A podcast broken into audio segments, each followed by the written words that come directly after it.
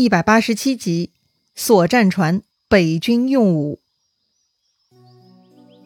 上一回咱们说到，曹操这边已经完成了战船改装工事，十一月十五搞起了动员酒会。当天晚上，天公作美，风景如画。曹操呢，喝了很多酒，就喝醉了。酒醉之后呢，曹操还做了一首歌，后世称之为《短歌行》，里头呢都是好词好句，很值得品鉴的。可惜呢，酒席上啊，居然有人站出来提出了批评的声音，说曹操有一句歌词有问题，不吉利。这个说话的人呢，叫刘馥，是曹操的老部下了，而且非常能干，立下过很多功劳。他指出啊，歌中那句“月明星稀，鸟雀南飞，绕树三匝，无枝可依”，哎，这句话呀不吉利。那这句话到底啥意思呢？表面的意思是这样的。月光明亮，星光稀疏，一群鸟雀向南飞去。它们绕树三圈呢，都没有找到可以栖息的树枝。听上去这个景象确实有些凄惨哈。一群南飞的鸟，千辛万苦，最终跑到江南呢，却还是没有找到落脚点。就好像在说，曹军千辛万苦南征，最终还是不能在江南立足。哎，这不就是大战会失败的意思吗？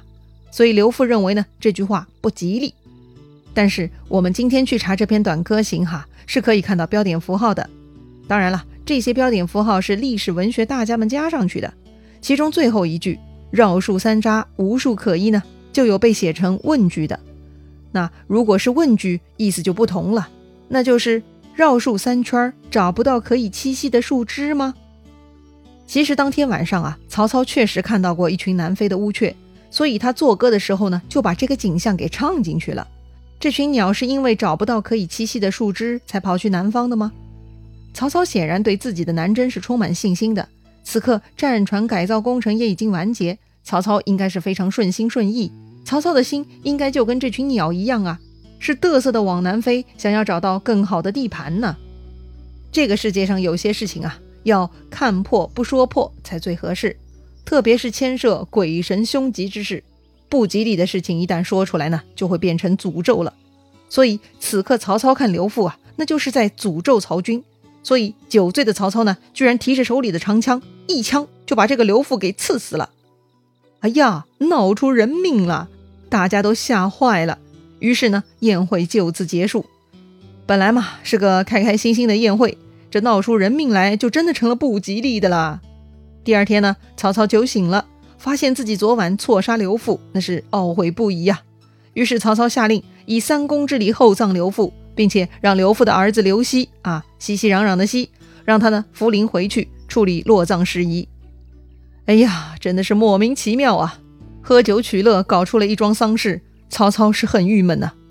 但是战船已经改造完毕，所有旌旗和作战装备都全部准备就绪，曹操呢也必须收拾心情，投入大战了。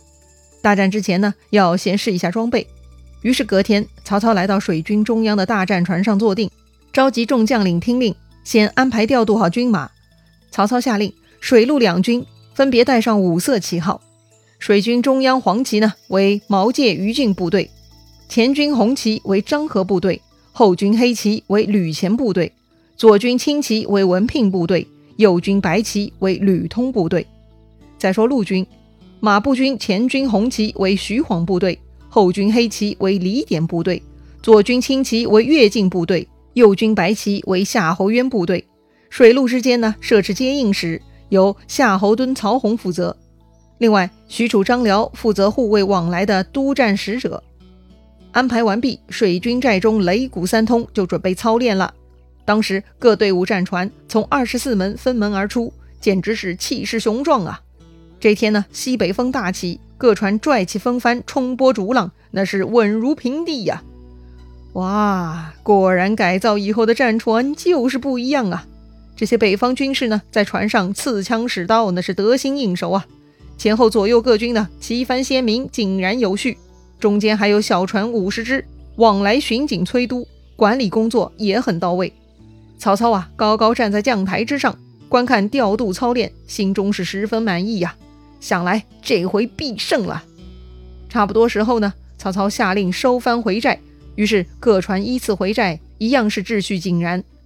待众将回营呢，曹操升帐，大家都聚集到了曹操的中军大帐。曹操是很得意呀，说道：“若非天命助我，安得凤雏妙计？铁索连舟，果然渡江如履平地也。”刚才的操练就是曹操对庞统铁索连环之策的验收了，验收结果很满意，曹操很高兴。但是精通军备的陈玉呢，提出一些疑虑。陈玉觉得呢，用铁索连住船只却是平稳，但若敌人用火攻，那就很难躲避，是个隐患呐。所以陈玉提醒曹操要提防火攻。但曹操笑了，说呀：“陈仲德虽有远虑，却有见不到之处啊。”仲德呢，就是陈玉的表字了。曹操的意思就是陈玉考虑不周全呐。旁边跟陈玉有同样顾虑的荀攸就站出来问了：“仲德之言没错呀，丞相为什么笑他呢？”嘿，没想到自己手下最厉害的两位智囊居然问出这种问题。曹操很得意，他解释说呀：“凡是火攻，必须要借助风力。如今正是隆冬，只有西风北风，曹军在西北。”也就是在上风了，而东吴军在南岸处于下风。如果东吴用火攻，那就是烧自己呀！笑死个人，还需要怕他们火攻吗？曹操还说了，如果在春秋之际，曹操啊早就防备火攻了。哦，原来如此啊！大家都很佩服曹操，果然丞相高见呐，大家都比不上。曹操呢，接着还说，这北方士兵都不习惯坐船。要不用这个铁索连环的计策，怎么敢在大江上涉险嘛？但就在这个时候呢，突然曹军中啊站出两个将领，向曹操请命。他们说自己啊虽然是北方人，但是敢坐船出战。他们要去江口夺东吴的战旗战鼓，向东吴示威。哦，这两个是谁呀？敢如此夸口？曹操循声望去，原来是当年袁绍手下旧将焦处张南。确实啊。他们长期在幽州，是标准的北方人呐。曹操摇摇头，就说了：“你们都是北方长大的，水性不及江南之兵，不要以性命为儿戏呀。”但是呢，焦处张南却很坚持。曹操看他们很坚决呢，哎，就同意了。但是呢，大多战船都被铁索连住了，也不能拆开来，所以曹操啊，只能派给他们迷你小船，哎，就是每一船只能容纳二十个人的那种。一共给了二十条小船，于是第二天呢，四更造饭，五更时分呢，水寨中就擂起战鼓。焦处张南啊，各自带上十条船的士兵，准备好了长枪硬弩呢，就出发了。另外，曹操还派大将文聘带三十条巡逻船接应，并且在后方开出一条超级铁索大船，在大后方呢为焦处张南助威。这个焦处张南啊，就像吃过兴奋剂一样，就快速向南岸冲过去。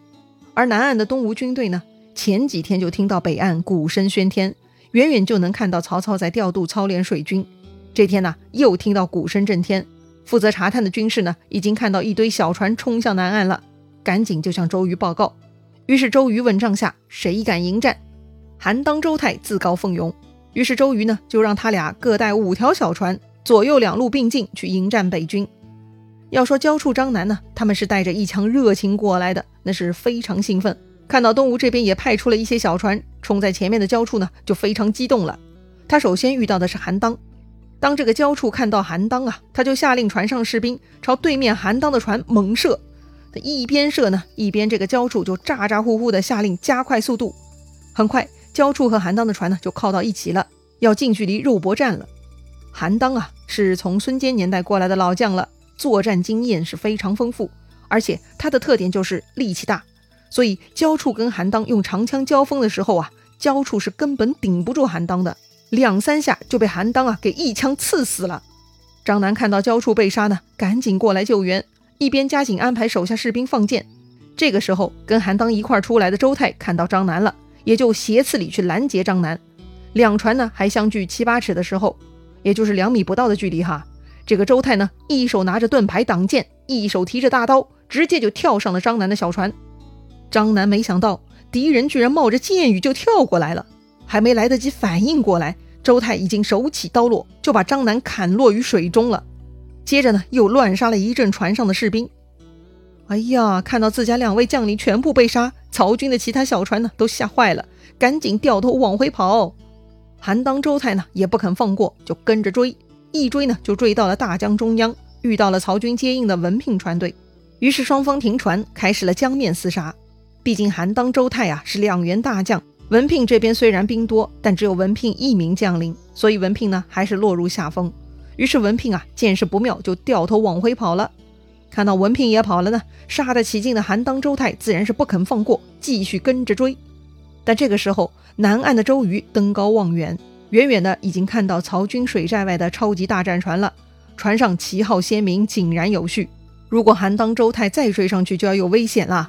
于是周瑜下令挥舞白旗，鸣金收兵。韩当、周泰呢，这才掉头回来。这回交手呢，曹军一共派出三个将领，五十条小船。而东吴呢，也就两个将领，十条小船。结果曹军折掉了两个将领和很多士兵，确实东吴更胜一筹啊。但不管怎么说，曹操人多势众，战船又多，搞人海战的话呢，东吴还是处于下风的。所以呢，站在江边观望的周瑜还是愁啊。但这个时候，突然江面上飘来一团黄色的东西，士兵下去查探，说是曹军的中央黄旗。原来啊，北风太大，把曹军的中央黄旗给吹断，飘入江中了。周瑜看了是大笑啊，说道：“哈哈哈，此曹军不祥之兆也。”但就在这个时候，突然江面又是狂风大作，江中波涛拍岸。这一阵大风呢，把东吴的军旗吹的是呼呼作响，军旗的一角啊，还从周瑜脸上拂过了。周瑜呢，被这旗子一撩，突然想到一件事情。于是周瑜大叫一声，人一下子后仰倒地，还口吐鲜血。哎呦我的天哪！这大都督好端端的咋就吐血了呢？东吴诸将啊，赶紧过来将周瑜救起来。但周瑜呢，已经不省人事了，只能赶紧送回大帐，一面派人去报告孙权，一面找医生抢救啊。周瑜这是怎么了？明明韩当、周泰也是以少胜多，挡住了曹军了呀。庞统已经按照周瑜的意思去曹营献连环计，也成功了呀。黄盖也已经联络上曹操，要诈降了呀。这种种事情，明明周瑜这边的安排都很顺利，他到底哪里不舒服了？没听说周瑜跟谁打架斗殴呀？这周瑜吐血，明显就是内伤嘛。那到底周瑜身上发生了什么呢？会不会影响大战呢？咱们下回再聊。